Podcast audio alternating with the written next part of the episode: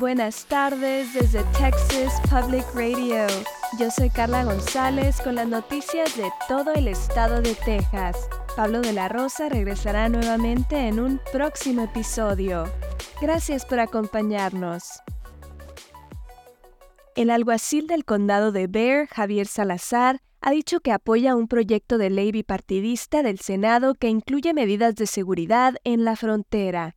El Senado podría votar sobre la medida el miércoles, pero es poco probable que sea aprobada por la Cámara. Salazar dice que la administración de Biden también le ha preguntado su opinión sobre el asunto y dijo que aunque no lo considera perfecto, le gustan algunas disposiciones clave del proyecto de ley.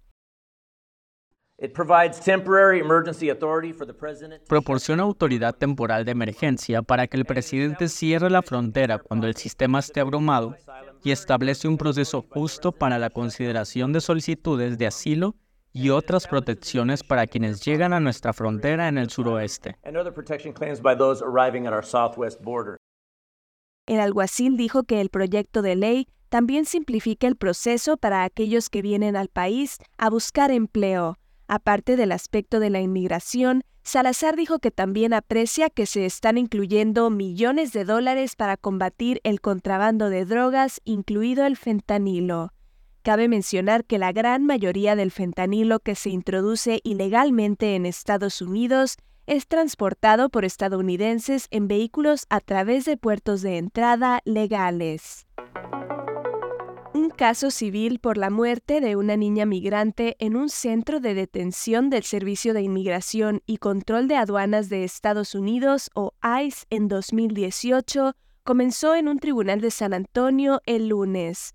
La publicación Express News reporta que una niña de 21 meses y su madre pasaron casi tres semanas en el centro residencial familiar del sur de Texas en Dilley. La niña murió después de contraer una infección respiratoria y sufrir un colapso pulmonar.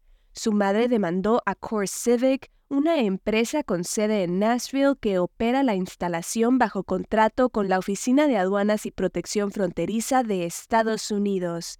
Ella alega que su hija contrajo la infección debido a las condiciones insalubres y el hacinamiento en el centro. Se espera que el juicio dure toda la semana.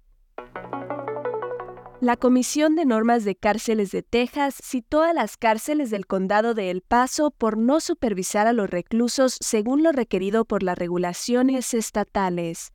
Los reguladores de cárceles de Texas emitieron dos avisos de falta de cumplimiento después de revisar documentación y videos de muertes de reclusos en cárceles de El Paso el Estado encontró que los carceleros no realizaron chequeos de bienestar cara a cara con todos los reclusos cada hora como se requiere. En noviembre, un prisionero llamado Jesús Torres fue golpeado y estrangulado en su celda. Los carceleros no descubrieron su cuerpo hasta la mañana siguiente. La comisión también encontró que los oficiales de detención no cumplieron con el requisito estatal de brindar atención médica oportuna en el caso de otro recluso. El condado tiene hasta el 15 de febrero para responder. La oficina del alguacil, que opera las cárceles del condado, está trabajando en un plan para cumplir con los requisitos estatales. Partes del río San Antonio se convertirán en el escenario de una carrera de remo a partir de abril. Las inscripciones se abrieron el lunes para el evento llamado Race the River.